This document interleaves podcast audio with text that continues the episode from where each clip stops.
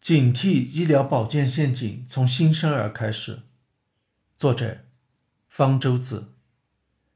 大多数健康的新生儿在出生几天后，皮肤会出现黄疸，这是因为婴儿的肝脏功能还不成熟，没法充分的清除红细胞降解时产生的胆红素。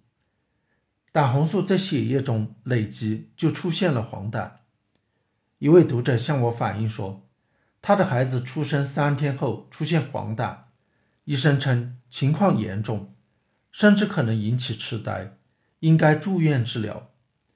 事后了解到，该医院百分之八十的新生儿都会被隔离住院，原因都是黄疸。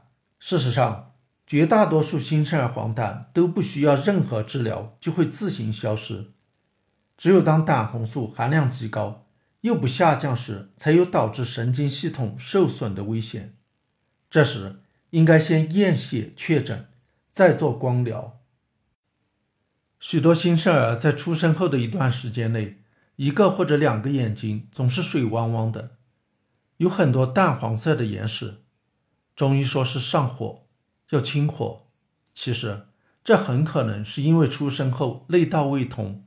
眼泪没法流到鼻腔和喉咙导致的，国内把这称为新生儿内囊炎。有的医生建议每天点抗生素眼药水，尽早做内道探通手术。两到四个月大时是手术的最佳时机，太大了手术效果就不理想。云云。事实上，大部分新生儿内道堵塞在几个月后都会自行消失。通常无需做任何处理，少数婴儿在一岁后内道还堵塞才需要做手术，因为这并非真正的感染，所以不应该使用抗生素。国内婴儿出生后会注射卡介苗预防结核病，在三个月大时到当地结核病防治所做结核菌素试验检验免疫效果。注射卡介苗。是国家计划免疫项目，但结合菌素试验并不免费，不过收费不多，北京的定价是七元。然而，结核病防治所同时会让去检验的婴儿剃掉头发，说是可以查一下体内微量元素的含量，收费却是六十元。其实，靠检测头发是没法准确的测定体内微量元素的含量的。没有症状的话，也没有必要抽血查微量元素，这纯粹是为了赚钱牟利，并很可能借机以婴儿缺某种微量元素为由推销保健品。剪头发查微量元素这种简单的骗局，之所以能够让家长们心甘情愿地交钱，是因为家长们担心自己的宝宝会缺某种元素，特别是缺钙。许多育儿指南都建议给婴儿补钙。甚至建议从两个月大时就开始补。一些医院、防疫站还免费发一本中国疾控中心编的育儿问答小册子，把一些常见的正常情形都归为婴儿缺钙，建议补疾控中心的一所研究所生产的某种钙制剂。其实，婴儿一般不必补钙，一岁以下的婴儿服用钙制剂没有益处。与补钙有关的是补维生素 D。如果婴儿经常晒太阳，紫外线可刺激皮肤合成维生素 D，也不必补鱼肝油。但是，美国儿科学会反对让婴儿晒太阳，以免对皮肤造成损伤。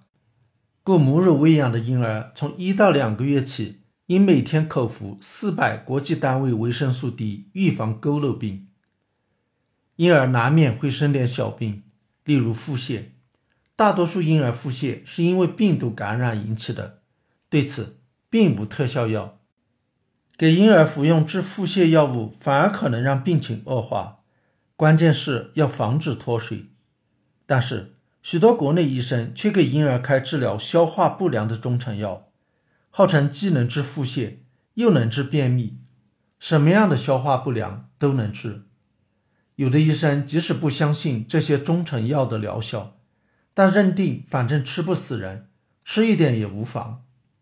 中药并不像某些国内医生设想的那么安全，许多儿科中成药都含有汞、砷等重金属成分，或者含有肾毒性、肝毒性甚至致癌的草药。为了治疗消化不良这种小毛病，或者根本不是病，而让婴儿冒着重金属中毒、肝肾损伤、致癌的危险，是很不负责任的。在四个月大之后，婴儿很可能会第一次得感冒或者咽炎。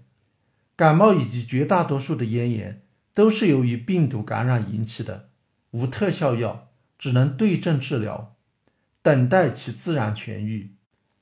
但是国内的医生却习惯于给得感冒、咽炎的婴儿开口服或者注射抗生素，而且往往是昂贵的新一代抗生素。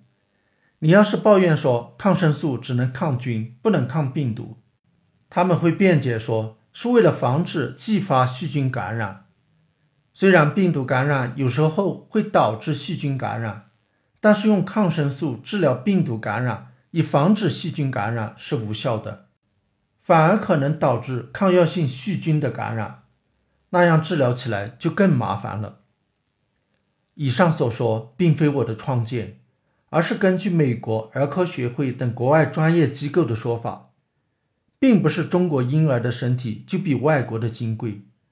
中国医院医生滥用药物、滥做手术的原因，除了专业素质较差、传统文化影响较大之外，还有两条更值得关注的，一则是为了牟利赚取药物回扣和手术费，二则是紧张的医患关系促使医生习惯于设想最坏的情形，以防万一，不敢采取保守治疗。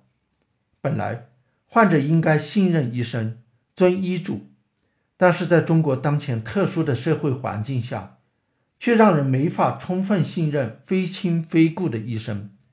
从医生嘴中说出的话，有时甚至还不如从网上找来的科普文章准确可靠。这出中国特色的悲剧，人刚出生下来就开始上演了。